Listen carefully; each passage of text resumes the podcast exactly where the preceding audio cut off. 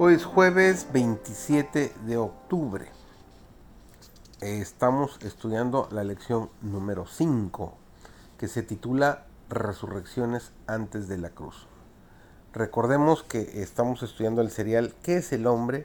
La vida eterna, la muerte y la esperanza futura. Servidor David González, nuestro título de hoy es Lázaro. Cristo no tenía solamente que pensar en los amados de Betania tenía que tomar en cuenta la preparación de sus discípulos. Habían de ser sus representantes en el mundo para que las bendiciones del Padre abarcaran a todos. Por causa de ellos permitió que Lázaro muriera. Si lo hubiera restaurado de la enfermedad a la salud, el milagro que es la evidencia más positiva de su carácter divino no hubiera sido realizado. Si Cristo hubiera estado en la pieza del enfermo, Lázaro no habría muerto porque Satanás no hubiera tenido poder sobre él. En presencia del dador de la vida, la muerte no hubiera lanzado su dardo contra Lázaro. Cristo permitió que Lázaro pasara al dominio de la muerte, y las dolorosas hermanas vieron cómo su hermano yacía en la tumba. Cristo sabía que al contemplar el rostro de su querido hermano, su fe en el Redentor sería duramente probada. De este modo, estaba podando las ramas para que diera más frutos.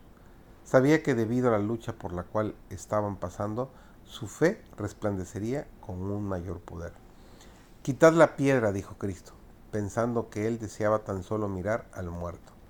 Marta objetó diciendo que el cuerpo había estado sepultado cuatro días y que la corrupción había empezado ya su obra. Esta declaración hecha antes de la resurrección de Lázaro no dejó a los enemigos de Cristo el lugar para decir que había subterfugio.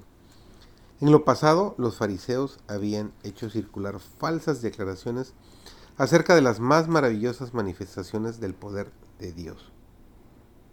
Cuando Cristo devolvió la vida a la hija de Jairo, había dicho, la muchacha no es muerta, mas duerme. Lo encontramos registrado en Marcos 5:39. Como ella había estado enferma tan solo un corto tiempo y fue resucitada inmediatamente después de su muerte, los fariseos declararon que la niña no había muerto, que Cristo mismo había dicho que estaba tan solo dormida.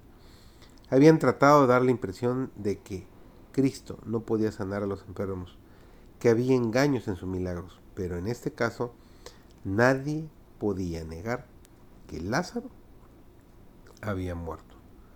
Puesto que Cristo es uno con el Padre, igual a Él, podía hacer expiación por la transgresión y salvar al hombre, no en sus pecados, sino de sus pecados. Las palabras dirigidas a los fieles del Señor, Venid benditos de mi Padre, dice Cristo, heredad del reino preparado para vosotros desde la fundación del mundo. Entonces la hueste de los redimidos eleva un coro triunfante. ¿Dónde está, oh muerte, tu aguijón? ¿Dónde, oh sepulcro, tu victoria?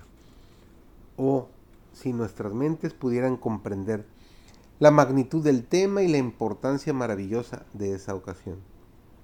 El que cree en mí nunca morirá.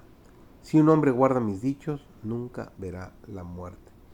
Los escogidos del Señor pueden caer en sus puestos de guardia pero solo han quedado dormidos para descansar hasta que Jesús los despierte para compartir con Él un eterno peso de gloria.